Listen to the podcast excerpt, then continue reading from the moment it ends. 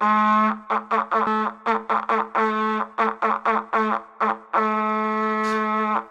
und herzlich willkommen zum 208. Pencast. Wir hassen Filme und sprechen über den neuen Film von Steve McQueen und zwar Widows und ähm, Under the Silver Lake, das Follow-up so ein bisschen zu Mist, wie heißt der Film? It Follows. It Follow Follows. zu It Follows, obwohl es gar nicht darum geht, ist aber vom gleichen äh, Regisseur. Ich bin das nicht, aber ich bin Christian Eichler und spreche mit Horst Lukas Diesel. Ja, hey. Und Malte Springer. Guten Abend. Heute ohne fancy Intro-Musik, heute ein bisschen minimalistischer. Das ist ja auch ein Trend, ne? Ja. Vor zehn Jahren mal gewesen, glaube ich. Und jetzt auch hier im Pankers angekommen. Ich bin krank, habe mich trotzdem bereit erklärt, das hier moderativ so ein bisschen anzuleiten. Diesen letzten regulären Filmcast vor unserem großen Jahresend-Special 2018. Wie geht's euch? Habt ihr schon alle Weihnachtsgeschenke?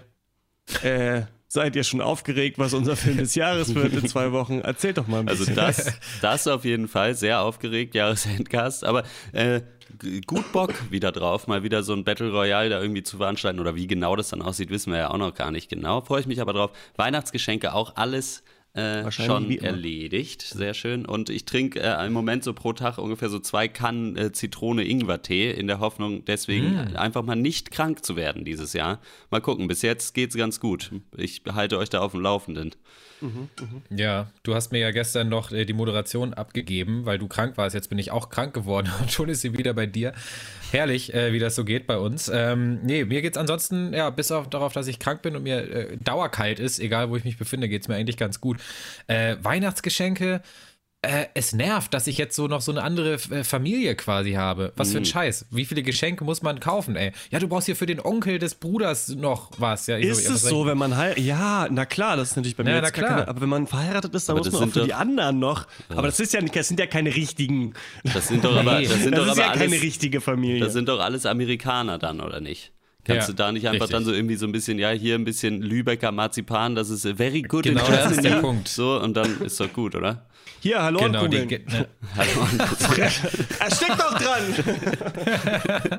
Hier, der ekligste Snack, den Deutschland hey, Hallorenkugeln sind sau nice, Alter. Alter, ich hab euch Hallorenkugeln. Nee. Da gibt es so richtige Abarten von, ne? So Maracuja, nee, weiße die, Schokolade die und sowas. Uh, Alter, aber das ist echt krass. Wer das frisst, der trinkt auch ähm, hier Feigling, Feigling Kokos, Alter, die ja. Scheiße, ey. ja, ich habe natürlich, du kannst die ganzen alten deutschen äh, Klassiker nochmal abfeuern. Ich habe jetzt mal mit Mozartkugeln Diese erstmal Erfrischungsstäbchen auch. Also. Zwieback. Lübecker Marzipan, Dresdner Stollen, äh, weiß ich nicht. Und Braunschweiger Löwensenf am besten noch. Und dann und haben wir es auch schon. Der niedersächsische Grünkohl Das ist doch dieser hier, wie heißt dieser Brandenburg, der, der aus ba Ach, Bautzner, genau. Bautzner, dieser Bautzner, Bautzner ja. äh, natürlich äh, aus Sachsen.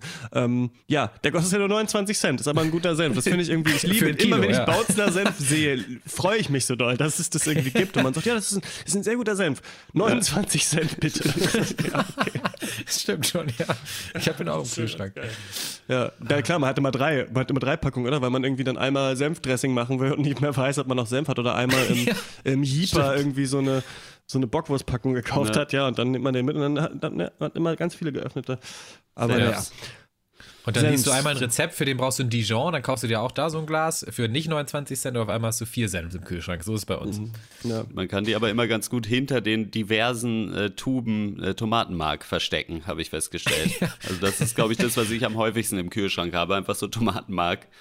Ja, war das Motto von einer Freundin von uns mal, ähm, ab jetzt gibt es nur noch Senf. Das so hat sie auch ihr Fake-DJ-Album betitelt. Und äh, das war dann, da haben wir dann so ein Cover auch gefotoshoppt für, für, wo nur noch so ein gammeliger Senf und so eine Viertel Gurke in dieser Folie noch. So, dass diese beiden Sachen, das ist so für mich das trostlose nice, Kühlschrankbild. Diese olle Gurke ja, und, äh, und dieser, so halbe dieser Gurke ist immer so eine, die ja, schon man so kann das auch nicht gut zusammen essen. Also. So. Ja. uh. uh, ekelhaft. Leute, bevor wir äh, in der Abschlussrunde dazu kommen, drücke ich euch einfach mal ein paar Filmsachen rein, die uh. ich geguckt habe. Ich versuche es ganz kurz ja, zu bitte. halten, aber ähm, ähm, ich habe mir gedacht, ich hole mal ein paar Sachen auf oder gucke mir was an. Ich habe The House, The, The House That Jack Built äh, gesehen. Das ist der neue Film von Lars von Trier, wo es um einen Serienmörder geht, der sein eigenes Morden als Kunst versteht, der ein super krass misogynes Arschloch ist und man guckt sich das dann so zwei Stunden 20 an oder sowas, wie der Frauen umbringt. Ist aber eine ganz äh, abgefahrene und ich fand auch ganz coole Kinoerfahrung, weil ich mal mir so gedacht habe, dass oder das Gefühl hatte, dass in letzter Zeit natürlich viel Repräsentation und viele coole Sachen im Kino stattfinden, viel nachgezählt wird und so weiter, aber so das Kino so als absoluter Schocker und als absoluter Ekel man gar nicht mehr so oft erfährt oder man sich nicht traut, mhm. dann da reinzugehen. Das Coole ist, dass der Film doch, weil er so ein bisschen auf eine Art in einem Dialog mit dem Teufel ist, dem er quasi erklären muss, warum das eigentlich so toll ist, was er da macht, was ja offensichtlich nicht toll ist. Und äh, deswegen ist es eine ganz coole äh, Kinoerfahrung, dieser neue Lars von Trier Film. Das wollte ich kurz äh, sagen. Wer noch die Chance hat, den zu schauen, ich glaube, das Release in Deutschland war nur ganz rar gesät. War der nicht auch so Und schlecht hier, besucht? Äh, ich weiß ich nicht, das war proppenvoll auf jeden Fall, die Veranstaltung, ah, okay. im Gegensatz zu Widows gestern, wo irgendwie nur noch zwei Leute drin saßen. Aber es, der kam auch nur an einem Abend in Leipzig. Ah, okay. Wurde dann, glaube ich, jetzt nochmal wiederholt, weil dieser Abend so erfolgreich war. Ähm, ja, ist nicht schlecht. Und hier A Star is Born, der große Oscar-Anwärter von Bradley Cooper zusammen mit Lady Gaga. Hast du den auch gesehen, Malte? Nee, das ist doch so ein Film, den du auch ganz gerne mal auf der, auf der Couch guckst. Ist es so ein Couch, ja, so ein Couchfilm irgendwie mal ähm, mit der Freundin oder bei dir mit der Frau? Es, ja, es ist. Oh, ja, in so einer Welt, wo dann La La Land und hier Shape of Water und sowas hier die großen Favoriten bei den Oscars sind, ja. ist natürlich auch dieser Film toll da muss man schon denken, so ein bisschen, dass so Adele und Lady Gaga schon so die größten Stars sind, die es gibt, finde ich, um das zu feiern. Also es ist schon echt ganz schön schmalzige, schmierige Scheiße, finde ich, die Bradley Cooper da so zusammengefilmt hat. Und äh, auch so unkritisch dem Bühnendasein gegenüber oder durch so eine blöde Puristenbrille gezeigt. Also wisst ihr, immer wenn dann jemand so alleine am Kino, äh, am Kino, am Klavier sitzt und eine Ballade mhm. singt vor 100.000 Menschen in einem Stadion, dann ist das richtige Kunst. Aber wenn so zwei afroamerikanische Tänzer dazukommen, dann ist es nur noch Kommerz. Weißt du, das ist ungefähr so die Botschaft und Bradley Cooper ist ja, ja. alkoholabhängig und äh, ja, geht so ein bisschen auch daran zugrunde und das, aber irgendwie ist da keine Kritik so richtig am, an der Musikindustrie drin oder am, am Leben im Rampenlicht. Irgendwie wirkt es nur so, ja, der ist halt Alkoholiker und Lady Gaga ist halt toll und äh, deswegen, also find, fand ich den schon ganz schön seltsam, den Film. Plus, ich habe mich gefragt, wie ist, wie ist es genau dazu gekommen? Wie ist, wie ist Bradley Cooper zu Lady Gaga gegangen und hat gesagt, hier, pass auf, wir machen so einen Film Du bist super unbekannt. Ich bin voll der Star. Ich bin voll der Mega-Rockstar. So. Und ich treffe dich in der Bar. Du verliebst dich mega in mich. Und dann knutschen wir total rum. Und dann mache mach ich dich, weil ich so berühmt bin, entdecke ich dich, der du ja jetzt einer der größten Stars der Welt schon bist. Und keine Ahnung, also es, es muss irgendwie, glaube ich, ganz geiles, so, ganz geiler Pitch irgendwie äh, so gewesen ja. sein. Ja. Das ist ja schon irgendwie das vierte oder fünfte Mal, dass dieser Film äh, äh, gedreht wurde, oder? Ich glaube, den gibt es schon ja. irgendwie seit den 20ern, immer mit unterschiedlichen Besetzungen. So alle, alle paar Jahrzehnte wird er nochmal so äh, frisch gemacht. Hm. Wäre, glaube ich, eine geile ja. Idee, auch oder eine geile Cast-Idee, die alle fünf zu gucken und dann so zu vergleichen, wie Voll. wird in jeder Zeit irgendwie hier dieses ähm, Star da sein. Ich glaube, also gezeichnet, weil ich glaube, dass es in diesem Film geht es viel so um Authentizität und so, ne? Und wie, wie verändert mhm. dich der Ruhm und sowas. Und das ist, glaube ich, in den anderen Filmen nicht so ganz genauso. Aber außerdem habe ich mich gefragt, das muss schon so eine eigene Art Fetisch sein, den größten Star, einen der größten Stars der Welt, nochmal so als unbekannt zu sehen. Und sie wird aber wieder ein Star in dem Film. Ich weiß auch nicht, irgendwie, für mich, hat, mich macht das eigentlich auch so ein bisschen aggressiv. Dass, sie ist doch schon berühmt. Jetzt muss ich hier nochmal sehen, wie sie, sie nochmal berühmt wird. Das könnte ich doch, das wäre doch interessanter, wenn ich das zum Beispiel wäre, der dann von Bradley Cooper entdeckt wird als Film. Und naja, keine Ahnung. Ähm, und noch The Guilty, das ist ein dänischer Film, der so ist wie Lock. Den haben wir doch mal besprochen mit Tom Hardy, wo jemand ähm, mhm. bei der Polizei in dieser Notruf an äh, Zentrale ist und quasi nur so mit den Opfern redet und dadurch ent, ähm, entspinnt sich so ein, Thr ein, Thriller und der ist richtig geil. Also der ähm, könntet ihr euch vielleicht angucken für den Film des Jahres, aber muss glaube ich auch nicht sein. Das wollte ich nur mal vorher sagen. Am, am, Ende hört doch niemand zu. Das habt ihr jetzt vielleicht auch nicht, aber äh, auf jeden Fall, die Filme habe ich gesehen. Wollt ihr was dazu sagen? Oder habt ihr irgendwas gesehen, bevor wir zu Widows kommen? Äh, nichts, was auch nur annähernd was mit einem Highlight zu tun hat. Deswegen werde ich es auch in der Abschlussrunde dann als Highlight erst verbraten. Was mir aber noch aufgefallen ist, oder ein Film, der mir noch eingefallen ist, den ich eigentlich noch gucken will dieses Jahr, ist Burning. Aber ist der schon, gibt es den schon? Es, da steht nirgendwo ein Release-Date. Das ist dieser zweieinhalbstündige südkoreanische Film, basierend auf einer zehnseitigen ne? Kurzgeschichte ne? von Murakami. Äh, Barn Burning heißt es, glaube ich. Und Steven äh, Yeun, nenne ich sie mal, von Walking Dead spielt ja. die Hauptrolle und soll mega abgehen in so einem, in so einem Slow-Burn-Thriller äh, äh, abgefuckten Murakami-Film. Den will ich unbedingt gucken, ey. Der hat auch super Kritiken in den Festivals bekommen. Aber vielleicht kommt er auch erst 2019, keine Ahnung. Hat, glaube ich, gar kein Release-Datum für Deutschland, dieser Film mhm. bis jetzt. Und ja, äh, genau. ist, glaube ich, auch illegal noch nicht zu schauen. Habe ich mir sagen Das wüsste lassen. ich nicht. Ja, aber davon weiß ich eh nichts. Keine Ahnung. Nee, hat kein Release-Datum für Deutschland. Ähm, ja, schade. Naja, dann kann uns ja vielleicht jemand erzählen, wie der Film war oder so. Dann, man muss ja auch nicht alles sich anschauen. Was man sich aber anschauen muss, wenn man Malte glaubt, ist Widows.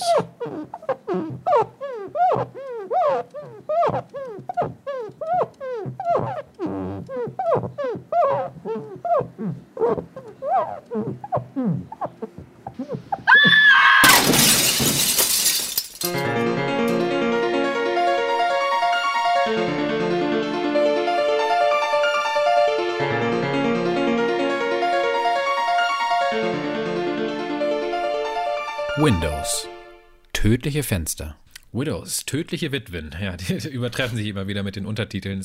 Aber ich finde es auch äh, ganz, ganz ehrlich, ich finde es auch irgendwie ganz süß. Ich finde auch eigentlich, man lernt dadurch so ein bisschen Englisch. Oder? Sagen wir, du wüsstest nicht, was Widows heißt, dann kannst du es aus dem ja. Titel so ein bisschen. Ich finde es auch so ein bisschen nett, so in diesen deutschen. Widows, tödliche Witwen. Das ist so ein bisschen, ja. das Witwen erklärt das Wort und das Tödliche erklärt so ein bisschen, was es für ein Film ist. Also, ja. ja es ist so, da sitzt halt auch jemand und denkt sich, ja, nur Witwen. Da kann man sich ja überhaupt nichts drunter vorstellen. Tödliche, aber jetzt wird's interessant. So. Aber es gab doch auch Science-Zeichen, das wäre auch geil. Science-Zeichen der Außerirdischen. Ja, so ungefähr ist es ja.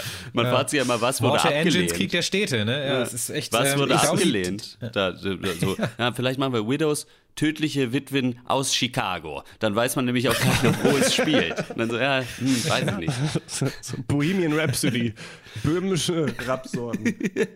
Mit Freddie Mercury. Egal, sorry, ja. Worum geht's? Geht los.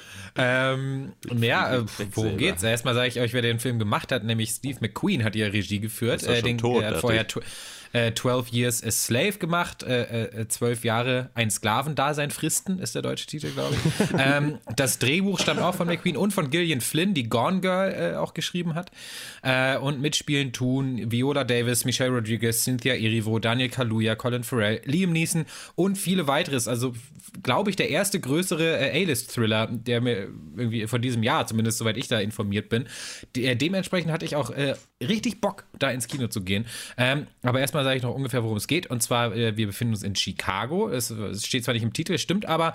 Ähm, Dort äh, sehen wir einen misslungenen Raubüberfall, bei dem äh, alle vier Gangster, die da beteiligt waren, umkommen und sie alle hinterlassen Witwen. Und zwar äh, Veronica, gespielt von Viola Davis, äh, dann noch Alice, Linda und Belle. Und ja, weil bei diesem äh, äh verkackten Überfall leider auch zwei Millionen Dollar äh, des äh, Crime-Bosses Jamal Manning, Crime-Boss und aufstrebender Politiker natürlich, Jamal Manning, sind da auch gleich mit Hubs gegangen. Deswegen fordert der jetzt das Geld von Veronica zurück, die äh, die Witwe des Anführers äh, dieser, dieser Gangsterrunde äh, war.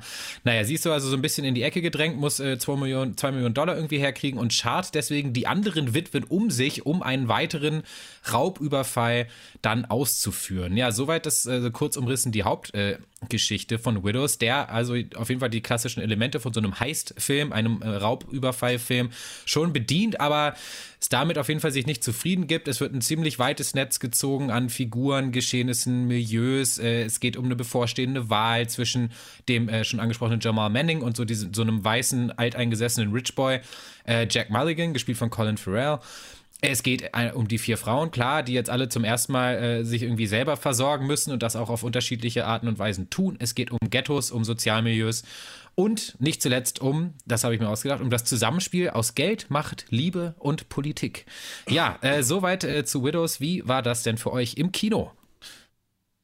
Ähm, äh, wir waren zu acht im Kino. Ich war in Köln im Kino, in einem Kino, wo ich den auf, äh, im Original ohne Untertitel sehen konnte. Das war sehr angenehm.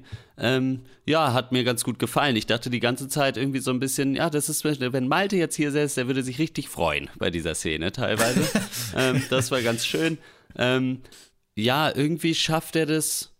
Er hat, also, hm, ja, hat mir wirklich sehr gut gefallen aber er ist so ein bisschen so breit gefächert. Es geht um so viel auf einmal und er macht jede einzelne, jeden einzelnen Teilaspekt von dem, was er versucht zu machen, macht er wirklich gut. Aber irgendwie hatte ich manchmal das Gefühl, er kriegt es nicht so richtig zusammengedrückt alles. Also äh, gerade am Anfang, so die ersten 20, 30 Minuten, würde ich fast sagen, ist es, kam es mir fast so ein bisschen wie so ja, so äh, Szenenhopping irgendwie vor. Man war irgendwie in der einen Szene, dann in der anderen, dann in der anderen und es war sehr schwierig, da irgendwie zu folgen, was nun was ist. Mit auch sogar so ein bisschen in die Richtung, dass ich teilweise kurz davor war, irgendwie zu sagen, okay, hier checke ich aus, jetzt sind das sind mir zu viele Leute, die hier vorgestellt werden auf einmal irgendwie und man, äh, man peilt irgendwie gar nicht, wie das zusammenhängt. Wird dann aber immer, immer besser und gerade so die, das letzte Drittel fand ich richtig gut. Einfach sowohl schauspielerisch, auch vom Casting her und so ist ja eine sehr diverse ein diverses Team irgendwie, alles und äh, die, von der Story her und so mit so ein paar kleinen Abstrichen insgesamt auf jeden Fall äh, sehr positiv oder nicht mal positiv überrascht. Ich hatte eigentlich überhaupt keine Ahnung, worum es gehen soll, aber ein guter Film, ein sehr gelungener Film.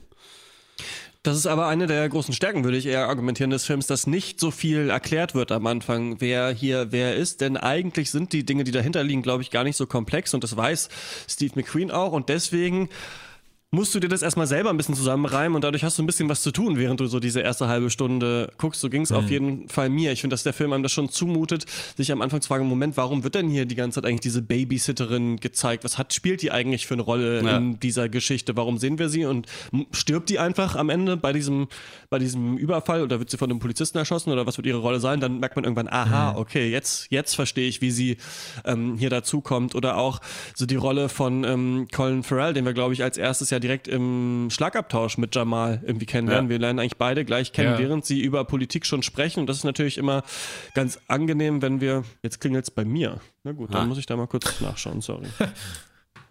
ähm,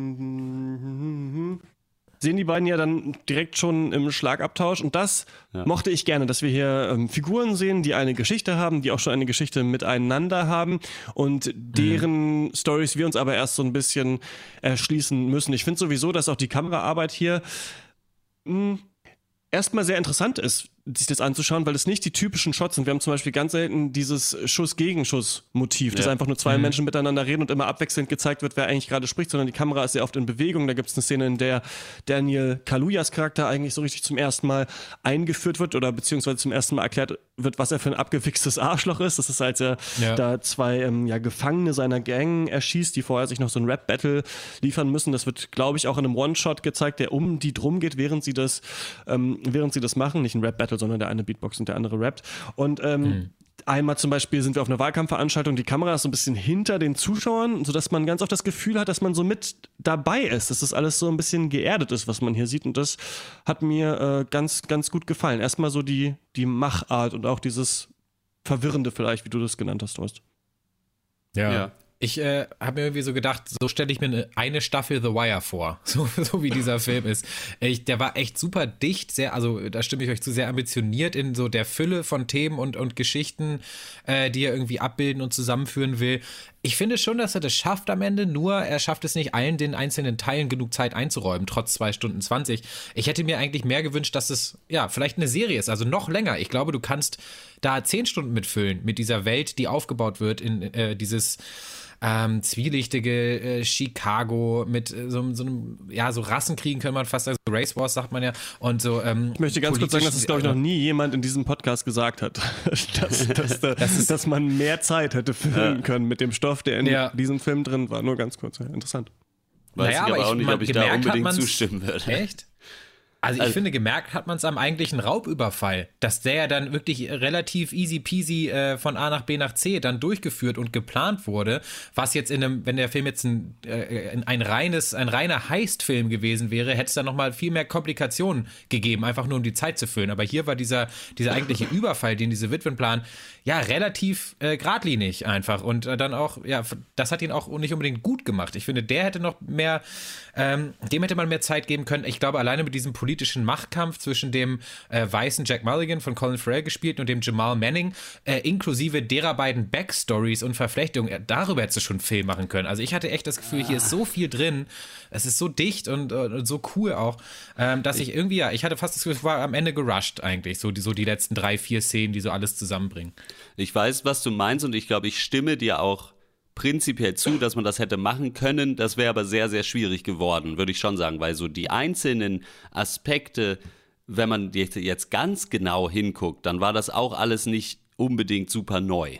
Also so diese, mhm. ja, du hast halt so diese politische Ebene, äh, der eine die alte weiße Macht und äh, irgendwie Aufstrebende, die aber auch Dreck am Strecken, Stecken haben und es geht um irgendwelche äh, Contracts, die damals irgendwie fälschlicherweise rumgegeben wurden und äh, was weiß ich was. Das ist, glaube ich, alles mhm. gar nicht so deep, wie es vielleicht da wirkt was auch ein Pluspunkt für diesen Film sein kann, so weil eben, weil es genug verschiedene Handlungsstränge oder Ebenen gibt, äh, dass es nicht langweilig wird und dass man eben auch gar nicht die Zeit hat, sich alles so ganz genau abzuklopfen, weil auch die Heist-Story an sich, wenn man die, also das ist alles, alles so ein bisschen ich glaube, du hast es im Vorgespräch kurz gesagt, Christian, so alles ist so auf 75 Prozent jeder einzelne Handlungsstrang und könnte für sich genommen wahrscheinlich ausgearbeiteter und besser sein. Das tut dem Film aber nicht unbedingt schlecht. Also, wie gesagt, ja, also wenn ich was kritisieren müsste, dann wahrscheinlich das.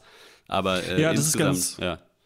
Ganz interessant, Mark Kermode von der BBC, dieser hm, berühmt-berüchtigte Filmkritiker, meinte auch, dass man jeden Charakter, also er hat es dem Film auch als einen Vorteil ähm, abgenommen und zwar, oder ähm, Mann, ey, ich habe immer manchmal hab ich diese krassen Brain-Aussetzer, kurz bevor ich das Wort sage.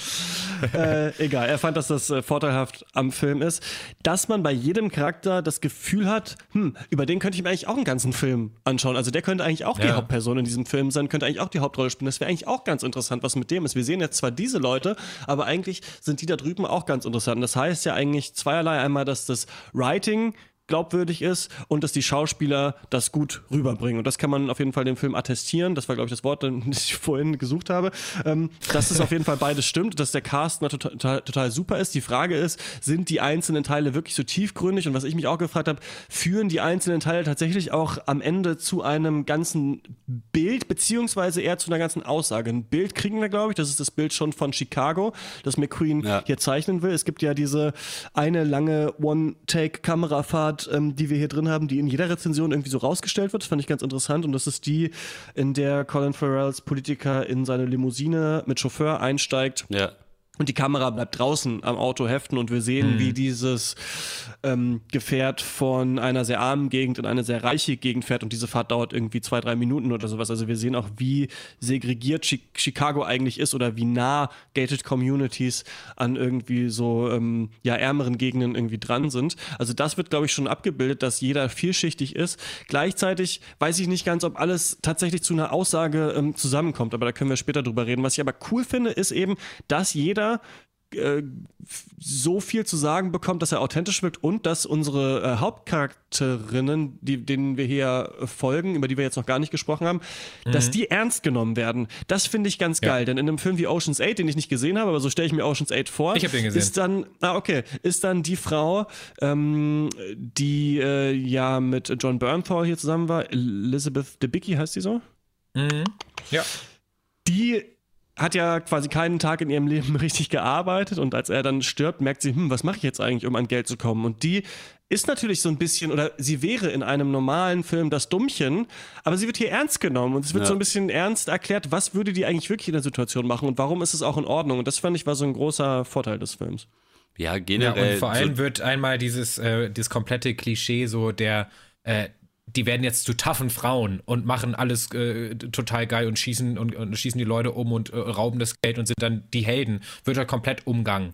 Also die sind ja eigentlich gar keine klassischen Heldenfiguren, diese, diese vier Frauen, sondern eigentlich nicht nur die Elizabeth Debicki, die äh, äh, äh Linda heißt sie, glaube ich, im Film, sondern auch die anderen Frauen sind jetzt zum ersten Mal in dieser Situation, dass sie auch keine Kohle haben, so richtig, weil sie sich halt schon darauf verlassen haben, dass der Mann das reinbringt, was ja eigentlich auch ein Klischee in sich schon ist. Also Viola Davis zum Beispiel hat es ja total unreflektiert irgendwie hingenommen, dass ihr Mann ein, ein Anführer einer Gangsterbande ist und äh, sie deswegen jetzt einen sehr hohen Lebensstandard genießen kann.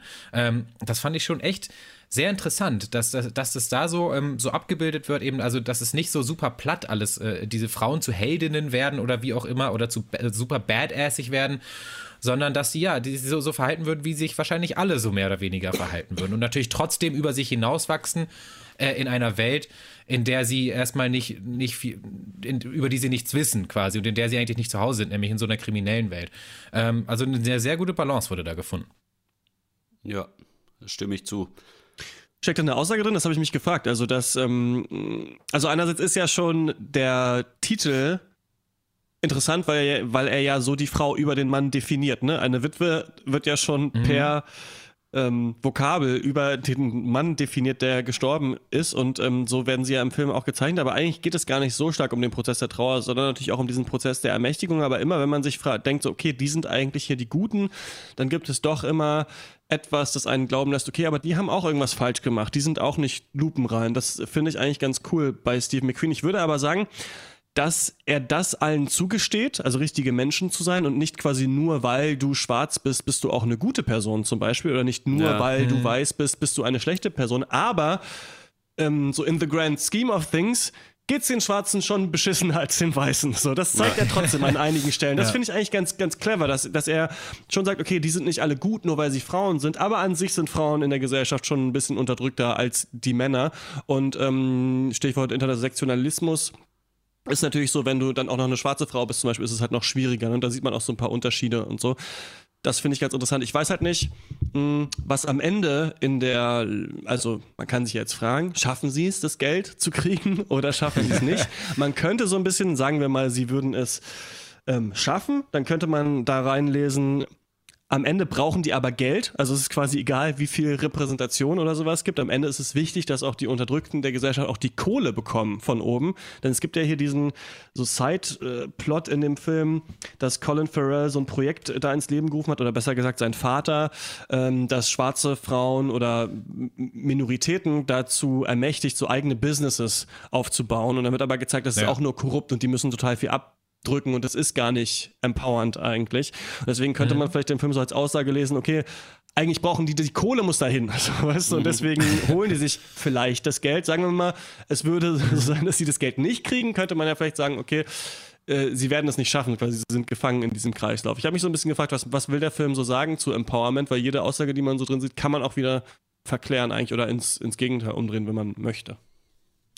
Ich glaube, wenn es eins gibt, was ich so äh, rausgelesen habe, was sich durch alle verschiedenen äh, auch Nebenstory-Stränge zieht, dann ist es so ein bisschen so ein pl relativ plattes, ja, Geld regiert die Welt eigentlich. Oder Geld ist in allen Beziehungen immer wichtig, immer ausschlaggebend und äh, auch, auch in, den, in den persönlichen, in den Liebesbeziehungen zum Beispiel. Also wie sich ja die, die äh, junge äh, äh Linda versucht danach über Wasser zu halten, nachdem ihr äh, Gangstermann gestorben ist, ist indem äh, sie... Sie heißt Alice übrigens, falls du sie, falls Alice. du die meinst. Also ja, genau. Ach so, dann habe ich die beiden Namen verwechselt. Ähm, ja. Sehen doch alle gleich aus. Ähm, nee, also sie... Ähm, prostituiert sich zum Beispiel. Und auch da ist natürlich die, die, die Beziehung dann wieder äh, bestimmt vom Geld, von der Transaktion. Und äh, genauso der, die Politik ist auch nur bestimmt von Geld. Und Colin Farrell spricht es sogar aus, dass äh, dass jeder, der an echte Veränderung glaubt, halt eigentlich ein naiver Idiot ist, denn die wird es nie geben. Es geht nur darum, dass du äh, dein eigenes Stück vom Kuchen abbekommst und irgendwann in Rente gehst und ein Boot hast und 50.000 Dollar teures äh, ähm, Gemälde an der Wand hängen hast. Und ähm, auch, ja, natürlich auch in den Beziehungen, die, die, die vier Frauen hatten, bevor ihre Männer alle gestorben sind, waren relativ von Geld dominiert. Also zum Beispiel der, ähm, der eine Mann hat äh, seiner Frau immer Geld geklaut oder beziehungsweise die Miete nicht bezahlt mit dem Geld, das sie ihm gegeben hat und immer so. Also das steckt da für mich überall drin. Auch äh, natürlich in dem, in dem schwarzen Politiker äh, äh, Jamal Manning der ja, dem es ja auch wirklich fast nur um Kohle geht. Ich weiß nicht, ich hab, da hätte ich mir gewünscht, dass der wirklich ähm, ein bisschen als als hellere, als positivere Figur noch gezeichnet wird. Aber auch der ist ja dann eigentlich nur ein. Raffzahn mhm. und will ja auch die Politik nur für sich ausnutzen. Das ist ja so ein, so ein typisch düsteres ähm, ähm, ja, Weltbild, einfach, was man oft aus diesem Thriller-Genre kennt, wo ich mir gewünscht hätte, dass das hier ein bisschen differenzierter nochmal aufgebrochen wird, vielleicht in diesem Film. Ja, aber dann hättest ja. du halt andere Handlungsstränge rausnehmen müssen, weil sonst hätten wir da fünf Stunden im Kino gesessen. Ähm, ja, da hätte man ja was, ja, oder man hätte Handlungsstränge rausnehmen können. Ja, das. Ähm, eine Sache, die ich noch ansprechen wollte, weil ich die wirklich sehr schön fand, weil auch sehr subtil. Ähm, weil es gibt ja quasi jede von diesen Widows wird quasi von äh, oh, ne, weiß nicht mehr, wie sie von der Anführer, also von der Anführerin. Viola Davis, ja. Viola Veronica. Davis heißt die Schauspielerin, ah, genau, Veronica hieß sie im Film. Äh, ja, die werden die anderen drei quasi gefragt, willst du da mitmachen oder nicht? Und da war es sehr schön zu sehen, wie so die unterschiedlichen ja, Gesellschaftsschichten dann auch ähm, was meiner Meinung nach ein Kommentar halt auf so Kriminalität einfach ist, wie, wie viel kannst du dir erlauben zu zögern bei sowas? Weil äh, ja. die, die, eine halt sofort, die ja auch äh, eine Person of Color quasi ist, halt sofort sagt, ja, ich mache halt mit, weil ich habe kein Geld so. Und die anderen beiden sind halt mehr so drauf, äh, dass sie sagen können, so ah, muss ich mir überlegen, keine Ahnung, weiß ich nicht. Also wieder auch die wie schnell, wie schnell oder schwierig oder leicht man dann in so Kriminalität vermutlich abrutscht. Ja. Äh, das fand ich einen sehr schönen Kommentar, ja. der überhaupt, also total subtil da nur drin war, aber ähm, also schon, denke ich, auf jeden Fall absichtlich. Äh, das hat mir sehr gut gefallen. Generell, Abbildung, würde ich sagen, ist das Stärkste an diesem Film. Wie, also, dass er es halt schafft, diese, diesen Teil von Chicago halt irgendwie schon so zu zeigen, dass man schon eigentlich denkt, so, naja, es ist natürlich ein Film, aber es ist jetzt mit ein paar kleinen Ausnahmen könnte es so theoretisch passiert sein. Irgendwie einfach von den Menschen her viel mehr als vom Plot vielleicht. Ja, und was ähm, Steve McQueen und Gillian Flynn dann wahrscheinlich halt auch verstehen, finde ich, an dem Film, ist, dass in all diesen Szenen gibt es immer einen Spannungsbogen und immer so eine Art Outcome, die man nicht unbedingt erwartet als Zuschauer. Also normalerweise in einem Heistfilm muss ja immer erklärt werden, wo gehen wir hin und wer macht was und so weiter. Aber ja. hier ist es eigentlich so, dass fast in jeder Szene doch irgendetwas passiert, das für uns spannend ist. Also Colin Farrell hält nicht dann nur diese Rede vor diesen Frauen, die jetzt ihr eigene, eigenes Business gründen sollen, sondern kommt auch noch ein Reporter und dann muss er in dieses Auto rein, da fängt dieser Longshot an zum Beispiel. Ja. Oder diese Babysitterin macht nicht nur einfach mit, sondern sie wird von Viola Davis erstmal zur Sau gemacht und ähm, bietet ihr dann Paroli. Also die sind auf einer Ebene, obwohl ja. sie eigentlich aus, also sind auch beides schwarze Frauen und da treffen sie sich dann auch, aber sind eigentlich auch aus unterschiedlichen Schichten. Und das hat der Film ganz oft, zum Beispiel auch in einer absolut fantastischen Szene, wie ich finde, zwischen Colin Farrell und der, der im Film seinen Vater spielt, nämlich Robert Duval, wo es darum geht, mhm. wie man diese Kampagne noch gewinnen ja. kann, wo Colin Farrell sich so ein bisschen aufbäumt seinem Vater gegenüber und Robert Duval, der diese Rolle echt, finde ich, richtig, richtig geil gespielt hat, ähm, Voll. hält dann inne und du denkst, er brüllt ihn zurück an und er bleibt ganz ruhig und geht dann einfach raus. Und das ist, äh, sind so Dinge, wie man es eigentlich im Thriller überhaupt machen sollte. Das ist natürlich Spannungen aufbauen und wieder auflösen, aber das schaffen die hier auch in den Dialogen. Und das hat mir ähm, ziemlich gut gefallen. Ich gehe immer direkt zur Bewertung über, ihr könnt ja dann noch was sagen. Ähm, ich gebe, ja, ach komm, ich bin mal Nö, ich gebe nur siebeneinhalb von zehn. Ähm, weil ich trotzdem fand, dass viele Plot-Twists auf dieser ganzen ähm, Heist-Storyline mir dann zu blöde waren. Also Steve McQueen schafft es, hier ganz, ganz viel zu zeigen, ganz, ganz viel zu charakterisieren, viel Politisches mit reinzubringen und so weiter. Aber du hast es vorhin gesagt, Horst, ich denke so ein bisschen alle diese Teile oder beziehungsweise der Heist-Teil und der soziale Teil, die sind zu 75 Prozent so ausformuliert und der Rest ist so ein bisschen Quatsch und zusammen ergibt es halt einen tollen Film, aber für mich waren da manche Twists und Turns einfach zu billig, dass ich dachte, okay, ist für mich einfach unglaubwürdig, ist für mich einfach unglaubwürdig, okay. wie hier vieles abläuft. Ähm, gleichzeitig fand mhm. ich manche Szenen richtig geil. Also äh, Stichwort so Autoverfolgungsjagden, gibt es eine am Anfang und eine am Ende, fand ich beide genial. Es ist halt so ein Film irgendwie, der gut ist auf jeden Fall, wo man jetzt aber nicht sagt, okay, den gucke ich auf jeden Fall nochmal. Den guckt man halt dann nochmal in vier Jahren vielleicht, wenn jemand anders, wenn man rumsitzt und sich fragt, was soll man für einen Film gucken und dann sagt jemand, den habe ich nicht gesehen, aber wollte ich immer mal gucken und dann sagt man, ja, okay, cool, können wir machen. Dann guckt aber man den nochmal. Aber das machen wir auch mit super guten Filmen so. Stimmt. Ja, aber die haben ja alle dann schon gesehen. Also, oder ja. ich mache das generell eh nicht so oft, aber ich dachte mir irgendwie, weil ich weiß es nicht, weil ich kam aus dem Kino und dachte mir, hey, ich hatte, also es ist vielleicht gefühlt das erste Mal dieses Jahr, dass ich aus dem Kino komme und nicht so einen Hals habe, so was schon mal sehr positiv ist. Und äh, finde den irgendwie cool, aber auch irgendwie nicht. Ja, ich weiß es nicht, aber ich will trotzdem wohlwollende 8,5 Punkte äh, vergeben.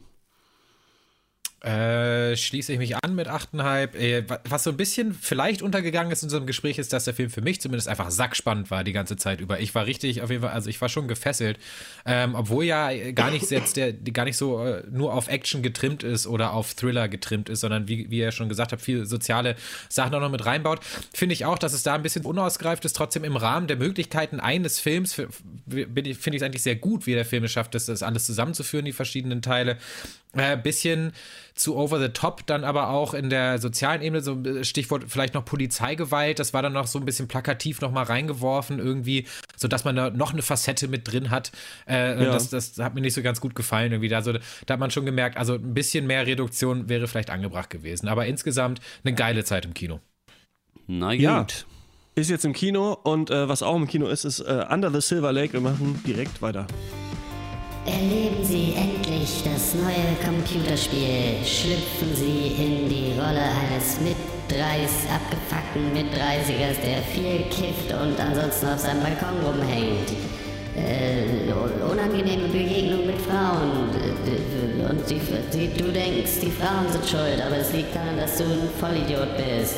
Es ist der White Boy Simulator 2018. Äh, gehen Sie auf eine Party und Sie sind am beschissensten angezogen. Gehen Sie woanders hin und Sie sind immer noch am beschissensten angezogen. Äh, nerven Sie alle mit Ihrer äh, ihrem Getue und äh, konsumieren sie Popkultur, weil das äh, und äh, bauen sie sich ihren Charakter daraus und identifizieren sie sich mit ganz viel. Und dein Leben ist bestimmt am schlimmsten und viel schlimmer als Marginalisierte oder was auch immer. Du bist der weiße Junge vom Block, der einen auf den Sack geht. Under the Silver Lake. Wee, woo, Under the Silver Lake ist ein Neo-Noir-Thriller von, du hast es vorhin schon gesagt, David Mitchell, der eben diesen Indie-Horror. Habe ich gar nicht gesagt, ne? Habe ich vorhin, ist mir nicht eingefallen, aber es klang so. Und hätte ich das jetzt nicht gesagt, wäre das nie rausgekommen. Aber Ach, dass, dass er David Mitchell heißt. Ja, Oder wie? Ja. Achso. Naja, auf jeden Fall, ja, nur jetzt, jetzt, ich sag's nochmal, David Mitchell, dann ist er oft genug hier vertreten und wir kriegen das Geld von, von den Leuten in Hollywood. Ähm, Indie, der hat vorher eben diesen Indie-Horrorfilm It Follows gemacht, den wir damals auch geguckt hatten und alle für zumindest mal interessant äh, und auch generell eigentlich ganz gut befunden haben. So, dieser Film Under the Silver Lake, jetzt nicht It Follows, hat äh, im Mai in Cannes Premiere gefeiert und ist jetzt seit dem 6. Dezember hier in Deutschland in den Kinos. Es geht um Sam, gespielt von Andrew Garfield, den kennen wir ja auch schon aus diesem wie hieß der Hacksaw Ridge zum Beispiel und auch andere Sachen. Ähm, äh, er spielt einen 33 Jahre alten, arbeitslosen, desillusionierten, ja, so White Boy Dude, der in LA in so einer Apartmentanlage äh, lebt, wo man sich äh, ganz klassisch Hollywood-mäßig so, sofort fragt, wenn er arbeitslos ist, dann hätte er nicht so eine Wohnung. So habe ich noch nie gesehen, sowas, aber okay. Äh, ist auch egal. Er lernt auf jeden Fall eines schönen Abends die wunderschöne Sarah kennen. Die wird von Riley Cuff gespielt. Ähm, die verstehen sich auch ganz gut und hängen ein bisschen ab und äh, knutschen ein bisschen sehr schön, verabreden sich für den nächsten Tag. Sam freut sich da natürlich drauf. Es ist so äh, nach einer langen Folge von irgendwie schlechten Nachrichten mal das erste Gute, was ihm passiert. Und er kommt am nächsten Tag dahin und Sarah ist nicht mehr da. Und auch in ihrer Wohnung keine Möbel oder sonst was. Der Vermieter sagt, die sind halt ausgezogen. Das ist alles sehr komisch. Dann geht Sam also nochmal zu ihrer Wohnung zurück und entdeckt in ihrem Zimmer ein mysteriöses Zeichen und fängt dann an, Nachforschungen anzustellen. Äh, er glaubt nämlich, dass Sarah ihm eben äh, eine Nachrichten halt schickt oder Zeichen äh, macht oder, oder damit er sie wieder finden kann. Und äh, ja, wie man so schön sagt, wird er dann auf eine Odyssee durchs äh, heutige Los Angeles äh, geführt, bis an die Spitze einer seltsamen Verschwörung. Oder gibt es überhaupt eine? Hat es den Film überhaupt gegeben? Habe ich mir wirklich zwei Stunden angeguckt, wie ein unsympathischer Mit-30er durch LA irrt. Wer profitiert davon? Was wird hier gespielt? Könnt ihr vielleicht Licht ins Dunkel bringen? Ja, alles, was so, sich Steve äh, McQueen irgendwie, äh, ah, sorry, jetzt bin ich da einfach ins Wort reingegrätscht, aber ich grätsche einfach weiter, was sich Steve McQueen hier an die Diversität und äh, ja, Repräsentation aufbaut, reißt Andrew Garfield mit seinem verkifften Arsch einfach wieder ein auf 2 Stunden 20, indem er einfach nur ja, kifft, rumhängt, ein skinny white Dude ist und irgendwie Frauen angafft und angeiert, einfach, die ja. irgendwie super aggressiv, äh, nicht aggressiv, super attraktiv sind. Ähm, und das ist irgendwie ganz interessant äh, zu beobachten, so ein bisschen diesen Film. Äh, nach Zeiten, in Zeiten von MeToo, keine Ahnung, was man, was man sagen will. Es ist ja auch nicht jeder Film jetzt schlecht, der irgendwie, weiß ich nicht, bestimmte Personen sexualisiert ist. Ja, kann ja auch irgendwie ein Stilmittel sein, kann ja auch ganz interessant sein. Hier fragt man sich irgendwann, warum genau, außer dass der Regisseur irgendwie Bock drauf hatte, weil man sich so denkt, ja, ich kann auch Pornhub aufmachen oder hier Loro mir, mir nochmal anschauen. ähm, ich hatte so ein bisschen so ein ähnliches Gefühl wie bei Loro, nur dass es hier eher so durch, durch die Hipster, durch die Hips, verklärte Hipsterbrille so ein bisschen ähm, gezeigt wird. Was ich mochte an dem Film war aber, dass der so einen Vibe hatte von verschiedenen Filmen, die mir früher ganz gut gefallen haben. Und das ist eben ja, sind doch diese Ey Mann, wo ist mein neueren, Auto? In ja, na, so neue, neuere Indie-Filme, die aber so ein bisschen auf äh, Neo-Noir in Hollywood machen. Also zum Beispiel sowas wie Brick von Ryan Johnson, das ist einer meiner Lieblingsfilme. Mhm. Da geht es ja eher um so ein Highschool-Setting, was aber so doch auch sehr ja, noir-mäßig ist. Ne? Da geht es um so eine Detektivstory, die aufgeklärt werden muss. Dann Kiss Kiss Bang Bang zum Beispiel mit Robert Downey Jr. in der Hauptrolle, den ich immer wieder dann mal geguckt habe und dann, der mir immer schlechter gefallen hat. Aber der hat auch, der hat auch diese Ebene, dass einerseits ein Verbrechen aufgeklärt wird, alle irgendwie super abgeklärt und cool sind und du dich halt immer durch so verschiedene Partyszenen bewegst, manchmal auf so psychedelischen Drogen. Das fand ich an diesem Film hier ganz angenehm. Die Frage ist halt, ja, was soll das alles? Wie kann man das interpretieren? Was ja aber auch eine Frage ist, die der Film äh, sich auch stellt, ja. Hm.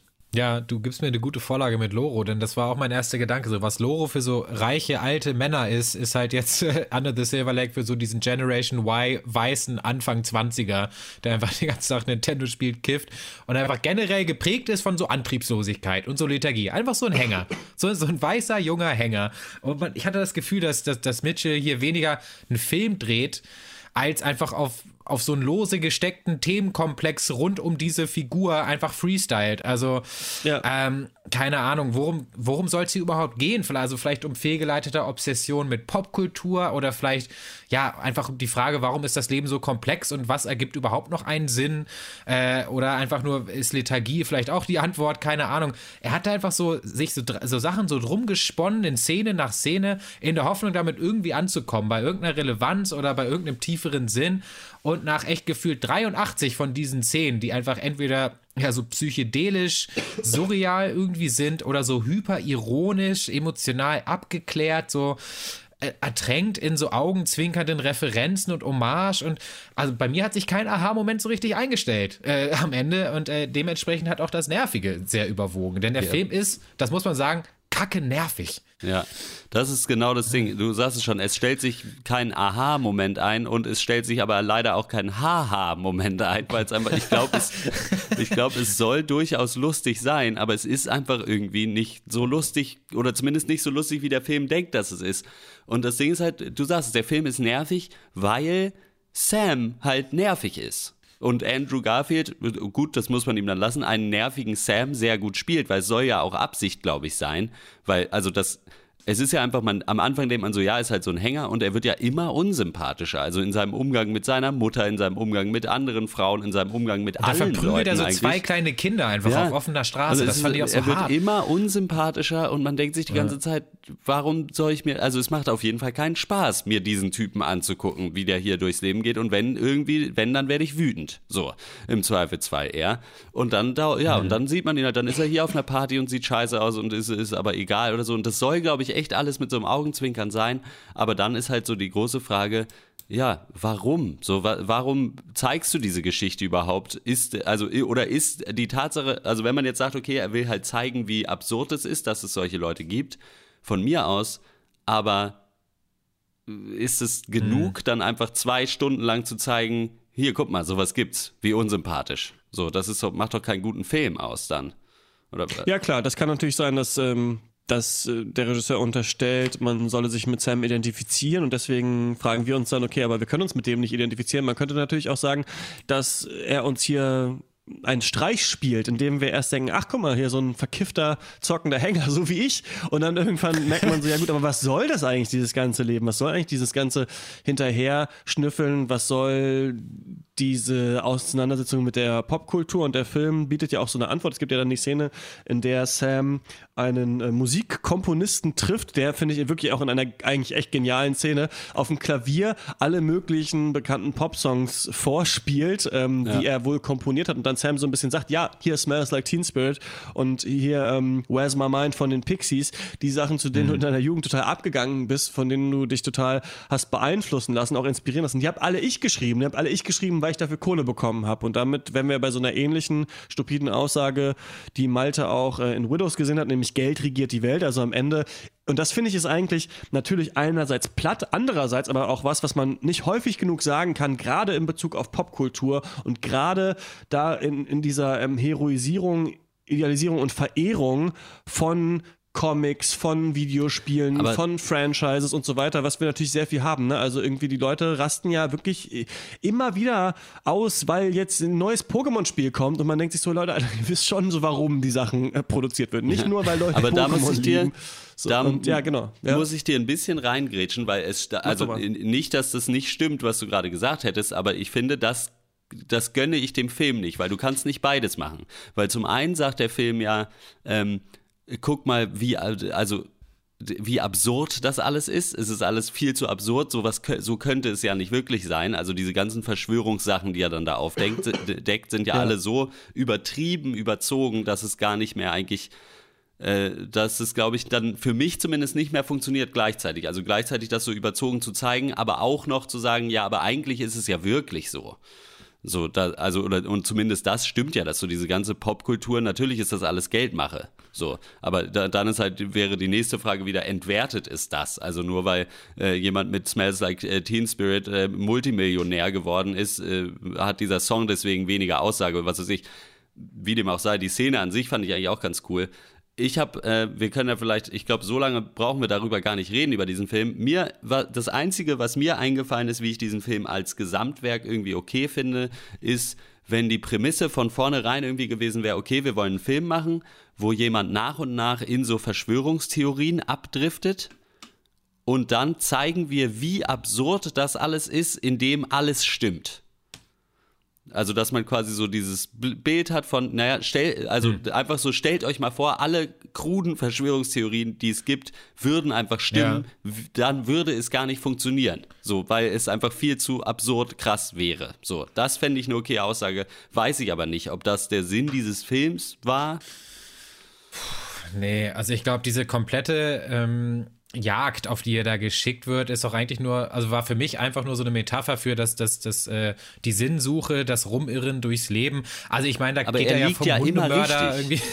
Er liegt ja immer richtig. Naja. Alles, was er aufdeckt, naja, ist, ist halt so, stellt sich dann als wahr raus. Oder man sagt halt, das der ist Film, ja das, ja das Surreale daran. Ne? Das soll ja nicht äh, eine Story sein, die in der Realität spielt, hätte ich jetzt gesagt. Ja gut, aber dann ist es einfach nur eine Story von einem Kiffer, der halt high ist und durch die Gegend rennt und sich irgendwas ausdenkt. Ja, toll. Ja, das ist es ja quasi auch so ein bisschen. aber es ist doch ganz schön, warte mal, also du sagst quasi, ja. dass, ähm, aber dann hast du, vielleicht kommen wir zu immerhin Interpretationen, die, die wir haben. Also du sagst quasi, das Absurde daran ist eben, er, er ähm, findet dann immer auch die Sachen, also er deckt Dinge auf und die gibt es dann wirklich und das soll uns quasi zeigen, so ey, diese Verschwörungstheorien können eigentlich nicht stimmen, denn dann wäre es so und so wäre es ja total seltsam. Ja, sowas in ja. der Art oder oder zumindest ich will, dann würde, wäre die Aussage so, hey, bevor ihr eine Verschwörungstheorie irgendwie äh, oder einer Verschwörungstheorie glaubt, dann äh, malt euch doch erstmal aus, wie die Welt dann wäre, wenn das stimmen würde und was das mhm. bedeuten würde, bevor ihr ja, anfangt, ja. auf irgendwelchen Platten rückwärts irgendwelche Botschaften zu suchen, so nach dem Motto. Was hast du dir gedacht, Malte? Hm. Hast du eine Interpretation für das, was wir ich? hier zweieinhalb Keine, Stunden uns ja. ansehen mussten? Ja, das äh, erstmal, wow, zweieinhalb Stunden viel zu lang, um das nochmal kurz mhm. aus dem Bingo zu kicken. Danke. Ähm, hier könnte ich mir übrigens, ganz kurz, weil du es vorhin bei Widows gesagt hast, hier könnte ich mir die perfekte Netflix-Serie vorstellen, die daraus zehn Folgen macht, aus dieser Scheiße. oh so, das ist, also das, weißt du, Widows wäre eine super HBO-Serie und das hier wäre eigentlich eine tolle Netflix-Serie, die ich hassen würde. Ja, ja, die gibt's schon, die heißt Maniac. Ähm, ja. ja, also eigentlich so ähnlich. Das Ding, ich will nochmal eigentlich zurück zu sprechen kommen, jetzt wenn wir auf so eine Interpretationsebene kommen, auf diese ganze Popkultur Ebene, weil ich glaube nicht, dass das auch wie, wie auch Hotte, aber vielleicht aus anderen Gründen, glaube ich nicht, dass das nur so, so ein Spiegel vorhalten ist und wir uns soll gezeigt werden, äh, wie ja, wie sinnlos so dass das, das Abfeiern oder das Vergöttern von halt irgendwelchen kulturellen Icons ist. Denn dafür suhlt sich der Film doch selber viel zu sehr in Popkulturreferenzen ja. und Hommagen. Da sind wir wieder bei der Frage, ist ein Antikriegsfilm Kriegsfilm? Oder andersrum. Oder kann ein Kriegsfilm Antikriegsfilm sein? So muss es heißen. Ne? Weil der, das, ich finde das immer so eine faule Ausrede zu sagen, ja, bei mir sind alle ähm, Frauen nackt im Film zum Beispiel, aber das meine ich ja nur ironisch, weil damit will ich ja äh, der, der, dem, dem Male Gaze irgendwie den Spiegel verhalten. Also, aber du zeigst es halt trotzdem Das ist halt immer so mega schwierig. Ja. Und genau mit der Popkultur. Dann, natürlich soll er dann am Anfang so ein bisschen der Spanner sein aus äh, Rear Window, diesem Hitchcock-Film. Und seine Freundin äh, ist eine Anspielung auf Marilyn Manson. Und er hat auch ein Hitchcock-Poster in seinem Zimmer hängen. Und er redet über alte Filme mit seiner Mutter Meinst am Telefon. Marilyn und dann geht er später noch ins. Ja. Bitte? Meinst das, das ist Marilyn Manson. Marilyn Sorry. ich meine, wäre ein besserer natürlich. Film gewesen, wenn seine Freundin eine Anspielung auf Marilyn Manson gewesen wäre. Ja, nee, und dann, dann quatschen die über alte Filme und er trifft sich im Kino und später ist er nochmal an Hitchcocks Grab. So, yo, wir checken das, dass du auf alte Filme stehst, so. Also, das hat für mich, das ist sowas, sowas, das ist so nervig, abgeklärt, ich bin klüger als ihr Mentalität. Und das, da, aber das Grundproblem ist für mich auf der interpretatorischen Ebene, du kannst es nicht gleichzeitig abfeiern und äh, da aber den Zuschauern sagen, ihr seid aber dumm, wenn ihr es auch abfeiert. Das, das funktioniert für mich nicht. Ja, für mich, ich würde schon ja. sagen, also es ist ja auch nicht so, du kann, was heißt, du kannst es nicht machen und sowas. Das ist ja die Interpretation ja, von uns. Es ist ja scheißegal, was er sich denkt. Mhm. Wir gucken ja den Film und also wenn wir jetzt sagen, so, ne, der Autor ist tot, meinetwegen, dann können wir ja einfach sagen, so was sehen, was können wir denn da drin sehen? Oder das fand ich jetzt hier auf jeden Fall dankbarer. Und ich, ich würde jetzt halt sagen, die, also gerade bei der Stelle mit Hitchcocks Grab, also diese popkulturellen Referenzen in Anführungsstrichen sind ja wirklich mit einem Presslufthammer in die Fresse ja, rein. Irgendwie ja. dann noch so, ah, guck mal hier, ein Poster von Psycho. Hast du davon schon mal gehört? Hier kennt ihr Super Mario Bros. so, das, habt ihr das schon mal gesehen? Also nur ganz kurz, um es einmal gesagt zu haben, in der Interpretation, die ich ganz cool fände oder ganz, äh, ganz witzig, ist eigentlich so, dass die, er, er, beschäftigt sich die ganze Zeit mit Popkultur. Der Popkultur wird die ganze Zeit im Film so ähm, äh, zitiert und eigentlich trifft er dann aber in dieser Szene mit dem Musiker die Aussage, okay, eigentlich ist eure Popkultur alle eigentlich scheiße, weil wir haben das eigentlich nur gemacht, um Geld zu verdienen. Und dann geht der Film in meiner Sicht ja noch eine, äh, einen Schritt weiter und fragt, weil gut, was machen die aber mit dem Geld? Die Superreichen, die die Welt kontrollieren. Sagen wir mal, es gibt mhm. die, was machen die eigentlich mit der Kohle? Aha, die lassen sich irgendwo einsperren, weil sie denken, sie werden erlöst. Und das fand ich so, war so dieser nächste Schritt, quasi das, also der Film sagt ja nicht, ob das funktioniert oder nicht, aber natürlich will ich sagen, funktioniert es nicht und deswegen ist auch das eigentlich also die Reichen können sich auch in dem Geld, was sie den Armen aus der Tasche ziehen, die sich diese Popkultur kaufen, auch nichts davon kaufen eigentlich, weil sie trotzdem elendig verenden müssen eigentlich. Dann sind wieder alle gleich. Ja. Und ich fand so diesen Schritt so ganz cool in dem Film. Ob das der Regisseur sich wirklich dabei gedacht hat, da, war mir dann nach zweieinhalb Stunden egal. Ja. Um darauf, also auf diese, auf dieses Ende quasi nochmal zu sprechen zu kommen, weil ich auch ein großes Problem habe mit diesem, ja, ironischen Gezeige von halt irgendwie Typen, die super widerlich sind und irgendwie mit, mit Fernrohr und oder Drohne irgendwelche Frauen be, äh, äh begaffen.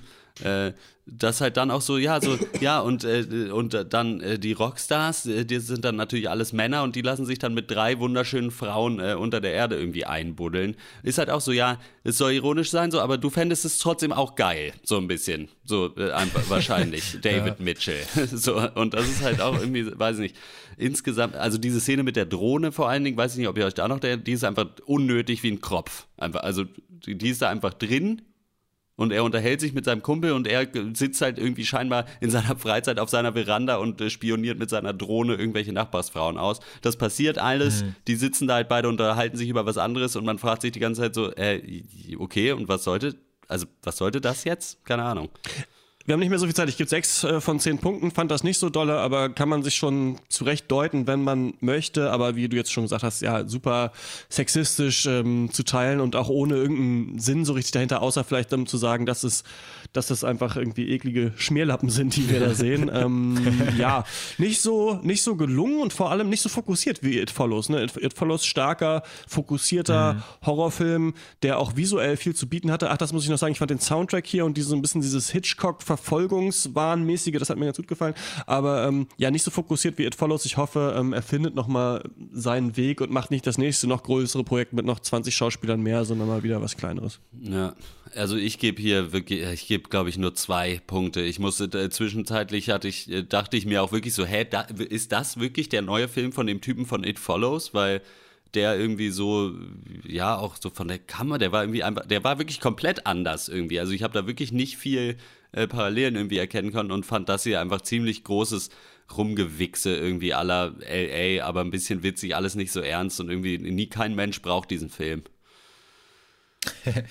äh, ich wollte auch die Musik von äh, Disaster Piece, heißt der Typ, ähm, der die gemacht hat, nochmal erwähnen, war für mich ja. das Beste am Film. Eigentlich Videospielmusiker, ähm, äh, ja, aber ist ah, ja. jetzt mit It Follows dann im Film Business groß rausgekommen. Ja, so cool. Und ja, für mich so ein bisschen am Ende die Frage so, ja, wie sehr kannst du, wenn du einfach komplett dein eigenes Ding machen willst, wie Robert, äh, David Robert Mitchell hier wohl machen wollte, wie sehr kannst du so die Basics aber trotzdem vernachlässigen? Weil wir haben, wir haben in diesem Film ja, ein, ein, ein Hauptcharakter, den, den niemand so richtig mögen kann. Der Film interessiert sich nicht so sehr für seinen Spannungsbogen, habe ich das Gefühl. Nebencharaktere gibt es nicht, eigentlich nur Cameos in der, äh, im Leben von Sam. Äh, so ein bisschen Frauenrollen sowieso schon mal gar nicht, außer sie haben kein Shirt an. Ähm, keine Ahnung, da kann man sich einfach an nicht so viel klammern, was so Interesse weckt oder deine Emotionen bindet. Und dann ist es für mich so ein Film, wo ich dann das Gefühl habe, gut, aber ich bin nicht eingeladen, den jetzt, äh, den jetzt cool zu finden. Da muss ich in LA wohnen und äh, mich für Filmgeschichte interessieren vielleicht. Ähm, für, aber trotzdem jetzt nicht so ein Totalreinfall wie zum Beispiel Inherent Vice oder so, der wirklich nur zum Einschlafen war. Ähm, ich gebe äh, äh, fünf von zehn. Ja, jetzt in den deutschen Kinos und ähm, vielleicht auch schon illegal irgendwo zu sehen, falls ihr keinen Bock habt, Geld auszugeben. Äh, Under the Silver Lake. Und wir kommen äh, zur Abschlussrunde. Ähm, ähm, wollt ihr mal anfangen? Ich kann, äh, ich habe, äh, bei mir äh, dauert es nicht so lange. Ich habe äh, den Fehler gemacht, auf meiner Couch zu sitzen und Netflix aufzuhaben und habe die erste Folge von F is for Family geguckt. Das ist irgendwie so, muss so Zeichentrick, irgendwie sowas mhm, von Bill, ja, von ja. und mit Bill Burr. Von Bill Burr, ja. Und das ist wirklich, also ich habe eine Folge nur ausgehalten und das ist wirklich der, das, also das Beschissenste, was ich seit langem gesehen habe. Es ist so, also es ist schlechter gezeichnet als Family Guy, sieht aber ungefähr genauso aus.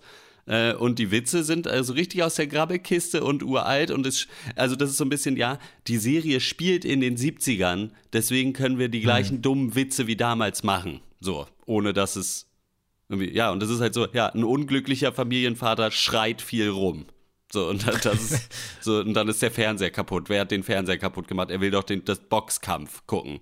Und es ist einfach komplett scheiße. Also ich würde fast, ich würde sogar fast so weit gehen, guckt euch da mal die ersten zehn Minuten an, weil man fällt vom Glauben ab, dass das eine Comedy sein soll. Weil das ist einfach wirklich nur dröge und langweilig. Ich weiß nicht, ob das für irgendwelche Fuddies gemacht wurden, die zu Hause sitzen und sich denken, ach, wäre es doch so einfach wie früher.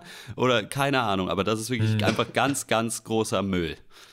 Aus der gleichen Kategorie so kommt natürlich Mario Barth. Ähm, ja. und, von oh, dem yeah. habe ich mir auch mal ein äh, aktuelles Comedy-Bit mal angeguckt. Denn ich, das kann ich ja jetzt sagen, liebe Mario, nein, äh, war früher ein ganz großer Mario Barth-Fan, als der, äh, der war ja so super unbekannt, hat dann so ein paar, glaube ich, so Comedy-Casting-Shows gewonnen, dann seine eigene Show bekommen, auch dieses Keine Ahnung, falls es noch jemand kennt, wo er durch die Stadt gegangen ist und so Leuten Quizfragen gestellt hat, ohne dass sie es merken und so weiter. Und dann, ähm, klar, dieses große, diese, immer diese Männer, Frauen, sexistischen Assi-Comedy-Programme macht er ja seit über zehn Jahren oder so. Also als wir im Abi waren, mhm. noch davor gab es das alles schon. Ich dachte mir, ich habe das auf YouTube gesehen, ich gucke mir mal so ein aktuelles Mario Barth Stand-Up an und guck mal, wie scheiße das ist und muss sagen, der kann schon die Jokes gut rüberbringen. Also wie ich das auch früher dachte. So natürlich sind halt die Hälfte der Jokes nicht zu gebrauchen, aber ein paar waren schon ganz schön geil und auch nicht so schlecht beobachtet. Also einer, ich kann den jetzt nicht, nicht gut nachmachen, aber es geht so ein bisschen darum, dass er so natürlich so ein bisschen, es geht ja immer um so, Männer sind so und früher war das ja alles anders und neumodischer Schnickschnack ist scheiße und so. Und ein Joke ist halt irgendwie so, dass er sagt so, ja, wisst ihr noch, früher gab es Hausarrest. So, heute, wenn du den Kindern sagst, du kriegst Hausarrest, sagen die halt so, ja, was willst du, ich, ich bin schon zu Hause halt so. Und das fand ich nicht, es ist schon nicht so schlecht so eigentlich. Das stimmt schon. Also, es stimmt schon. Eigentlich hat er ja recht, was ich sagen will. Mario Bart völlig unterschätzt. Ja. Sollten wir uns alle viel mehr angucken. Nein, war ganz witzig. Ähm, außerdem, weiß ich nicht, ob ihr euch noch erinnern könnt. Ich hatte hier mal so eine Stelle der Harald Schmidt Show äh, euch empfohlen vor Jahren im Pencast, wo er so verschiedene Gesten von Politikern irgendwie analysiert. Also eigentlich liest er nur so einen Artikel, glaube ich, in der Süddeutschen Zeitung, wo es um Gerhard Schröders Thekenellenbogen geht und äh, mhm. Edmund Stoiber, der aussieht wie ein Huhn oder so. Und äh, Phoenix hat sich tatsächlich jetzt zur Aufgabe gemacht, daraus eine ganze Dokumentationsreihe zu machen, nicht aus dem Harald Schmidt-Bit, sondern die Gesten der Mächtigen heißt das, wo oh, so okay. Körpersprache-Experten sich angucken, wie gibt sich eigentlich Donald Trump? Was macht Kim Jong-un? Wie unterscheiden sich Sarah Wagenknecht und ähm, Anton Hofreiter? Und das ist richtig geil. Es ist so, dass man das Gefühl hat, dass die so vier verschiedene Experten haben und die werden einfach random gefragt und widersprechen sich auch manchmal und es gibt nicht so ein ganz kohärentes Bild. Also der meine, eine sagt, ja, hier, man sieht, dass Sarah Wagenknecht ist voll unsicher und der andere sagt, sie ist, sie ist voll sicher, aber es ist schon ganz cool. Also meine Doku, nee, meine, meine Doku Doku-Idee wäre, wie zur Hölle wird man Körpersprache-Experte? Sprache. Ja, das ist echt. es gibt also ein, einer ist auch, glaube ich, so Mimik-Experte oder sowas. Keine, das sind so Mimikry. Coaches, ne, die das Leuten, die dann natürlich äh, irgendwie das so Firmenbossen zeigen sollen. Ja. Aber mhm. was interessant ist, ähm, auf der, äh, um mal ein Beispiel zu bringen, auf der ganz äh, banalsten Ebene, ist der Handschlag, da, wenn es um internationale Politik geht. Wenn sich Politiker okay. treffen und sich dann die Hände schütteln, da ist viel drin. Macron zum Beispiel umarmt dann immer Merkel und da gibt es Küsschen und so, nicht nur weil er Franzose ja. ist, sondern also man sieht wirklich, er will das auch zeigen, diese Liebe, die er auch zu Deutschland hat. Ähm, Donald Trump kennt ihr auch, aber Sie haben es nochmal ganz gut erklärt, macht diesen, er geht hin, gibt die Hand und zieht den anderen dann so richtig, ja. er reißt richtig so am Arm so, um, um Dominanz zu zeigen. Und ähm, das war ganz interessant. Und wer die Hand oben hat, wer den Handrücken oben hat, ist der Dominante. Also wenn du jemandem die Hand schüttelst, länger, und wenn wer, wer, den Handrücken nach oben hat, ist der Dominante. Angeblich, ne? Ist alles auch ein bisschen, also ja, man guckt das und denkt sich so, ich könnte da auch stehen könnte auch die gleiche Scheiße erzählen. So, ja, hier, ja, hier, da. Also manchmal ganz, sagt einer so, ja, hier, hier lächelt er jetzt, aber die Augenbrauen gehen nach unten, deswegen er ist er eigentlich traurig. Und man denkt sich so, ja, komm mal, Alter, weiß ich nicht so. Aber äh, die Gesten der Mächtigen gibt drei Teile bei Phoenix, habe ich alle angeguckt. Und geil. ist richtig geil, ja. Ja, sowas macht mir auch Spaß, ey. Ähm, ich hatte, stand Sonntagabend vor der Entscheidung, gehe ich jetzt nochmal ins Kino und gucke Under the Silver Lake oder bleibe ich zu Hause und, und gucke irgendeinen Scheiß auf der Couch und habe dann äh, einen, den neuesten Beitrag aus dem glorreichen Genre der Action-Comedy mir angeguckt. Mm. Äh, The Spy Who Dumped Me mit Mila Kunis oh und Kate McKinnon in der Hauptrolle. Das ist die, die auch bei Ghostbusters äh, mitgespielt ja. hat zum Beispiel. Und mit äh, Saturday Night Live ist sie bekannt geworden.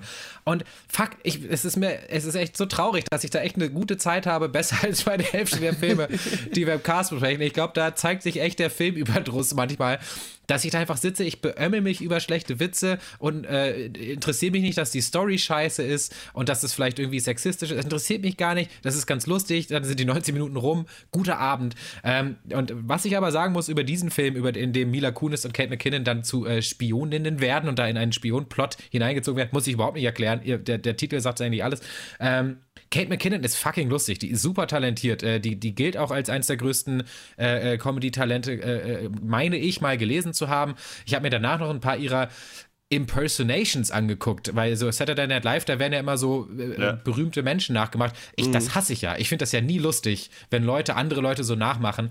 Und fand ich da auch nicht, aber sie hat es sehr, sehr gut gemacht. Also wirklich krass gut gemacht. Ähm, die hat echt, also die war super, auch in dem Film. Äh, best, viel besser als Mila Kunis, die einfach nur ein nasser Lappen war. Äh, The Spy Who Dumped Me äh, kann man überall gucken, wo es illegal Filme zu gucken gibt. Nice. Herrlich. Ja. Also wir ich habe jetzt auch, dass, ich muss, ähm, nach, äh, ja. kurz, äh, Christian, du, du bist ja am Wochenende in äh, Berlin. Äh, nicht dieses, aber halt dann äh, um den 20. rum da in dem Dreh, ne? Ja. Können, wollen ja. wir dann zusammen Mortal Engines gucken gehen? Weil ich muss sagen, jetzt heute im. Kino, jetzt heute im Kino lief so ein Teaser-Trailer dafür, wo irgendwie so eine riesige, so eine kleine, kleine Stadt auf, auf irgendwie Schienen, nicht auf Schienen, aber halt ja. da durch die Gegend fährt und dann so eine Riesenstadt kommt. What is that?